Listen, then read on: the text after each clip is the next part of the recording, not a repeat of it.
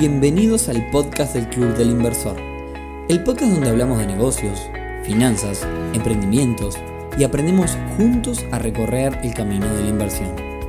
Bienvenidos a un nuevo episodio del podcast del Club del Inversor temporada 2022. Hoy viernes 15 de julio, episodio número 112 en el que vamos a hablar de ventas, particularmente el venderle a inversionistas.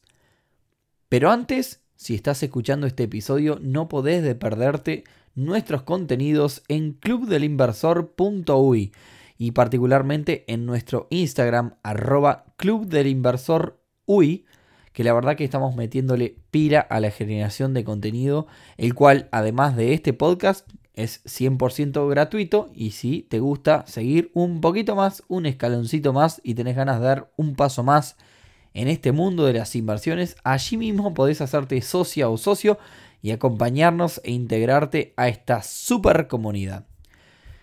Bueno, y ahora sí, vamos con el tema del día de hoy. Como muchos de ustedes saben, en el Club del Inversor hacemos reuniones y eventos de forma recurrente, muchos de ellos con diferentes mecanismos u oportunidades de inversión. Al momento estamos realizando una reunión todas las semanas, por lo cual llevamos unas cuantas por las que han pasado realmente un montón de empresas que ofrecen un montón de eh, oportunidades de inversión. Entonces, al final del día, lo que se da en este tipo de, reuniones es que se vende, se vende una oportunidad de inversión. Es decir, hay, hay una venta que se realiza. Y eso es un poco lo que me gustaría hablarles hoy, especialmente de los problemas que tienen muchas empresas y particulares a la hora de venderle a inversionistas. Así que vamos a armar algo así como un top 5 de problemas que las empresas y la gente en general tiene a la hora de vender o captar inversionistas. Y durante estos años de Club del Inversor, creamos, créanme que eh, he visto de todo, eh, desde mecanismos de inversión muy, muy interesantes con malísimos vendedores, lo que hace que al final del día no consigan los inversionistas que buscan, como también mecanismos no tan interesantes que se llevan inversores por la capacidad de la habilidad de sus ejecutivos comerciales. Lamentablemente estos últimos casos son los menos, pero bueno. Vamos entonces con este top 5 de problemas a la hora de vender una inversión. Y empecemos quizás por uno de los más graves, que es el, el hecho de no vender. Ejemplo, presentación, historia de la empresa, presentación del equipo, fundamento de todo lo que hacen, de todo lo que han crecido, en fin, dos horas de charla para después de pedirse con un gracias por habernos escuchado. Y ahí uno se pregunta, ¿Y dónde está la oportunidad para mí, que soy un inversor? ¿La oportunidad cuál es? Eh, la presentación tuvo el objetivo de... Recuerden que cuando los mecanismos vienen al club, se presentan ante una audiencia que ya está segmentada. Es gente que está buscando invertir. No hay que convencerlos de la necesidad de invertir. Pero bueno, esto también les pasa mucho a los emprendimientos que buscan inversión y pasó en el concurso que hicimos en el Te Invierto. A muchos emprendimientos hubo que pedirles que le dedicaran un tiempo a la propuesta de inversión cuando se supone que te estás presentando ante inversionistas y tendría que estar medio como cantado. Pero bueno, en definitiva es algo que pasa el hecho de no vender. Recuerden esta frase. Uno como emprendedor se para y cuenta lo que hace con un fin con el fin de vender, levantar una inversión, ganar un concurso, pero siempre lo hace para conseguir un objetivo. Por ende, siempre nos estamos vendiendo y no está mal ni decirlo ni hacer una propuesta. Le voy a mostrar otro ejemplo. Semana pasada me llega un mail que sirve bien para ejemplificar este concepto. Le voy a cambiar algunas cosas para que no, no referenciar a nadie en particular. El mail decía algo como esto. Estimados, ¿cómo están? Tengo terrenos en la costa y estoy evaluando si es viable construir con fines turísticos. Me gustaría reunirme con ustedes. Y hasta ahí fue el mail. Lo primero que uno se pregunta al leer este mail es, bueno, ¿qué, es lo que está buscando esta persona? ¿Cuál es el objetivo? Puede que esté buscando inversores para hacer las construcciones. Puede que esté buscando contactos sobre constructoras puede que esté buscando incluso una consultoría de negocios para analizar el proyecto. La cuestión es que la persona manda un mail al club del inversor sin ninguna propuesta puntual. Quizás solo quiere tomar un café y hablar un poco del tema. No lo sabemos directamente porque no lo dice. Y si bien siempre es interesante mantener charlas y conocer nuevas personas, la realidad es que el tiempo y la productividad son muy importantes porque yo, para tomarme un café con esta persona, si es lo que quiere, que realmente no lo sé, tengo que dejar de hacer otras tareas y, digamos, eh, quitarle tiempo a otras cosas que quizás son más importantes. Por eso siempre, siempre es importante dejar claro los tantos.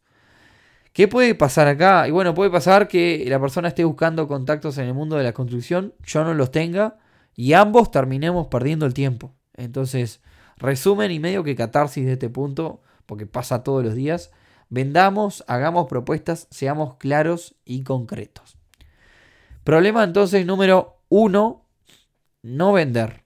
Vamos con el problema número dos, que es el no saber a quién se le vende. Eh, este episodio va a ser medio catarsis, pero me parece que le va a servir un montón de personas y lo voy a usar como referencia para un montón de cosas. Estoy cansado que me lleguen mensajes al LinkedIn, cosas como, hola Nicolás, ¿te gustaría conocer el mundo de las inversiones? ¿Sabes que existen posibilidades de generar rentabilidad en el mundo de las criptomonedas, por ejemplo. Eh, a ver, claramente yo no soy un gurú, soy un aprendiz constante de esto, como todos nosotros. Eh, somos una comunidad donde todos somos entusiastas de este tema.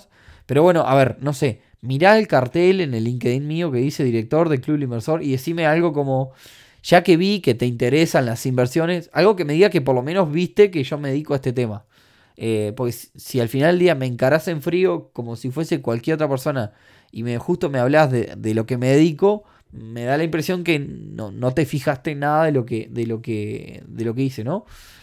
Eh, bueno, y esto un poco también le pasa a los mecanismos de inversión. De alguna forma estamos haciendo este episodio porque después probablemente se lo pasemos a los mecanismos cuando no tienen claro ni lo que hacemos ni cómo encarar la presentación. Casos que he visto, montones. Expertos en bolsa eh, vendiéndole a simples mortales y están el 99,9% de la presentación hablando solo en términos bursátiles. Una de las razones, por ejemplo, por qué le puede pasar a esto a un, corredor de bolsa es cuando están acostumbrados a venderle a un segmento bien de nicho. Le venden solamente a sus clientes o le venden a un segmento de personas que están todo el día en esto. Y después con el mismo speech salen a venderle a pocha. A lo que llamamos pocha acá, que es la persona simple mortal este, que, no tiene tanto que ver con este tema, ¿no? Y por ejemplo, le abran de spread a Pocha y Pocha no entiende nada. Entonces, pobre Pocha, digamos, se, come una presentación súper técnica y la realidad es que la están dejando de alguna forma eh, fuera. Otra que pasa es venir a ofrecer a inversores minoristas propuestas de varios de millones de dólares. Y el punto creo que está claro. A ver, no salir a venderle carne a un club de vegetarianos. Y para evitar que esto pase, mínimamente debo averiguar a quién le voy a vender y adaptar mi venta a ese público. ¿Bien? Punto número, punto número 3. No conocer el mercado. No conocer las demás opciones que tiene una persona hoy para invertir, no conocer la competencia es un gravísimo error. Porque acá aparece el concepto de Unique Selling Proposition o, en español, para no caer en esto de no explicarle, no, hacer un podcast para quien no, no hable inglés. En español la, es propuesta única de venta. ¿Qué significa básicamente esto? Lo que dice es que yo tengo que contarle al inversor qué es lo que me diferencia a mí del resto, ¿no? ¿Qué tengo yo que el inversor está buscando y no tienen los demás? ¿Bien? Estos últimos días, por ejemplo, estuvimos hablando con varios mecanismos relacionados al mundo de las ¿no? Y, al conocerlos al detalle cada uno, nos dimos cuenta con Rodri que todos mencionaban ser una plataforma para comprar criptomonedas. Bien, eso es horizontal a todos. Todos hacen lo mismo. Sin embargo, cada uno de ellos, cuando nos contaban en detalle lo que hacían, nos, daba, nos daban a contar de que habían ciertas cosas que los destacaban por sobre el resto yo hago esto y, nos contaban y el resto no lo hace. Y así, eh, ellos sin saberlo, nos lo contaban. Y justamente les decíamos, che, a ver, tienen que salir a decir que ustedes hacen esto. Porque esto que están haciendo ustedes no lo hace ni Peteco ni Mengano. Lo hacen solamente ustedes. Y, justamente lo, mencionaban como algo más. Y sin embargo tiene que ser el caballito de batalla de ese, de ese mecanismo. ¿Bien? Una vez, por ejemplo, me llegó un mail, hace esto hace tiempo ya, eh, con una propuesta que prometía pagar un 3,5 o 4 anual en dólares. Y sobre el final la persona me decía como que no era común que alguien pudiera conseguir esta rentabilidad en ningún lado. A lo que mi respuesta claramente fue, investiga un poco más el mercado porque con esa frase estás dejando de entender que no conoces qué otras opciones tiene una persona hoy día, porque la realidad es que 3,5 o 4 anual en dólares se pueden conseguir en un montón de lugares. Bien, ¿dónde también se ve esto? Bueno, cuando los emprendimientos venden el total o parcialmente de su empresa, emprendedores que te venden su empresa, por ejemplo, con rentabilidades mágicas del 7-8% anual, a cambio de hacerte cargo de 40 empleados y 6 sucursales. Ahí un poco el comentario es, che, a ver, mira que yo puedo colocar este mismo capital a ese 7 u 8% que vos me ofreces ganando con tu emprendimiento, arriesgando muchísimo menos y sin hacerme cargo de tantas responsabilidades. Y de ahí surge el otro comentario. A ver, para que me valga la pena comprarte tu emprendimiento, tengo que pagarte como 5 veces menos de lo que me pedís para que esa rentabilidad mejore muchísimo más. Entonces, lo mismo, antes de salir a ofrecer a vender un negocio, investiga qué otras opciones tienen las personas a la hora de invertir en general. Y si no conoces, podés preguntarnos, para eso estamos aquí en el Club del Inversor. Vamos con el penúltimo, punto número 4. Directamente, ya acá es no saber ni comunicar ni vender. Y acá que me perdonen, pero esto pasa mucho en el rubro ganadero. Los ganaderos tienen la particularidad de ser, de ser un rubro con mucha demanda constante hace muchos años, que pasaron todo el tiempo sin necesidad de masificarse. El boca a boca de alguna forma los iba llevando bárbaro.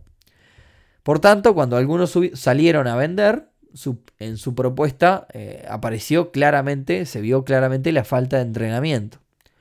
Uno ve, por ejemplo, ejecutivos comerciales de empresas que captan capital para prestar, empresas financieras de préstamos y demás, y están hiper mega claros para la comunicación y para la venta, son rapidísimos. Entonces, eh, hay gente que dice que un vendedor nace con ciertas cualidades personales que lo hacen bueno, pero si no es el caso, sepan que en la vida no vemos obligados a vender, por ende, hay que aprender a hacerlo y sobre todo hay que aprender a comunicarse bien, porque eso es una parte esencial de la venta, saber comunicar. Y por último, último punto, y para que no se haga largo, y acá voy a poder dar un montón de ejemplos. Si tenés todas las cualidades, si conocés la audiencia, conocés el mercado, está todo ok, no cometamos el error de no preparar la venta. Les voy a dar mil ejemplos que parecen bobos, pero pasan todo el tiempo y los he visto uno tras de otro. Vas a tener una reunión donde vas a presentar por Zoom, vas a presentar una oportunidad a través de, de, la aplicación Zoom, una, una reunión virtual, y no sabes usarlo. A ver, tomate 20 minutos para aprender a dominar la herramienta. No te puede pasar eso de llegar a la reunión y de repente no tener problemas técnicos porque no tenés conocimiento de la herramienta. No es excusa el decir, mira, no es la primera vez que la uso y más. Si tú vas a vender, necesitas preparar eh, la herramienta. Vas a hablar sobre una oportunidad de inversión y te preguntan, por ejemplo, sobre qué impuestos paga esa, esa inversión. Y me decís, mira, consulta a tu contador porque la verdad no tengo idea. La verdad que ahí estás cometiendo otro error, porque tenés que prepararte una listita de posibles consultas y objeciones que te van a hacer, porque te van a preguntar en esta presentación y te la van a preguntar en todos lados. Entonces eso habla también de que quizás no preparaste lo suficiente la presentación, sea su mecanismo de inversión, un emprendimiento o vaya a ser cualquier tipo de venta. Otra que parece bien boba, pero que la he visto es, me vendés una oportunidad y cuando te digo que sí me decís, ah no, pero en este momento no tengo posibilidad de entrar. Esto es como si me pasás tres horas convenciéndome de comprarme el Ferrari y cuando te digo que sí, me decís, no, mira, no tengo vehículos en este momento para darte. A ver, esto es importantísimo, señoras y señores. Cuando la inversora o el inversor dice que sí, tenemos que tener los papeles y el stock pronto para cerrar el trato. No podemos nunca, nunca bajo ningún concepto decirle, bueno, ahora que me dijiste que sí, vamos a ver cómo hacemos los papeles y qué figura legal le encontramos para que puedas concretar tu inversión. Quizás pasan cuatro meses y hay algo que se llama el momentum, digamos, que cuando la persona dijo que sí, en ese momento te dice que sí. Quizás cuatro o cinco meses adelante, o tres meses adelante, o dos semanas adelante, ya se vuelve para atrás porque apareció otra oportunidad, porque tuvo un problema, tiene que usar el dinero. O sea, si en el momento que la persona dijo que sí, nosotros al otro día, como más tarde, tenemos que tener pronto la cuenta bancaria para tomarle el dinero a esa inversora o inversor. Y un último ejemplo, y esto, perdón, hoy fue muy, muy catarsis. Si haces una presentación en Uruguay para uruguayos, no me hagas, por favor, no me hagas una presentación en inglés. A ver, yo hablo inglés, no tengo problema, muchos inversores hablan inglés, no, no, es, no es un tema de hablar o no inglés. Es un tema de que me estás haciendo una presentación para una audiencia eh, que es uruguaya y que habla español. Todo muy cool con el inglés, quizás eh, tenés la presentación porque fuiste o vas a ir a Silicon Valley eh, déjala para cuando vayas a, levantar inversión a Estados Unidos. Y si es la única que tenés armada porque fuiste a Silicon Valley hace dos semanas, no importa, tomate el trabajo de traducirla, son 15 minutos, y haceme la presentación en español.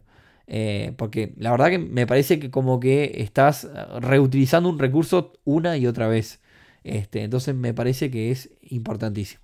Perdón la catarsis, pero hemos visto un montón de casos y me parece que es un denominado común. Falta, falta capacidad a la hora de vender a inversionistas. Así que bueno, nada, se hizo largo, pero bueno, nada, este, espero que les haya parecido interesante. Quizás es medio diferente si ustedes son solamente inversores, pero me parece que todo episodio, aunque sea con alguna cosita pequeña, les va a dejar.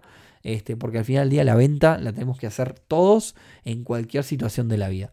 Así que bueno, espero que les haya gustado y como siempre si les gustó, compartan este episodio con personas que les pueda parecer interesante este mundo de las inversiones. O si no, que nos sigan en, Instagram y empiezan a ver un poquito, arroba Club Inversor empiezan a ver un poquito de, de lo que hacemos. Así que que tengan un gran fin de semana y nos vemos entonces el próximo viernes en un nuevo episodio del podcast de Club Inversor. Chau, chau.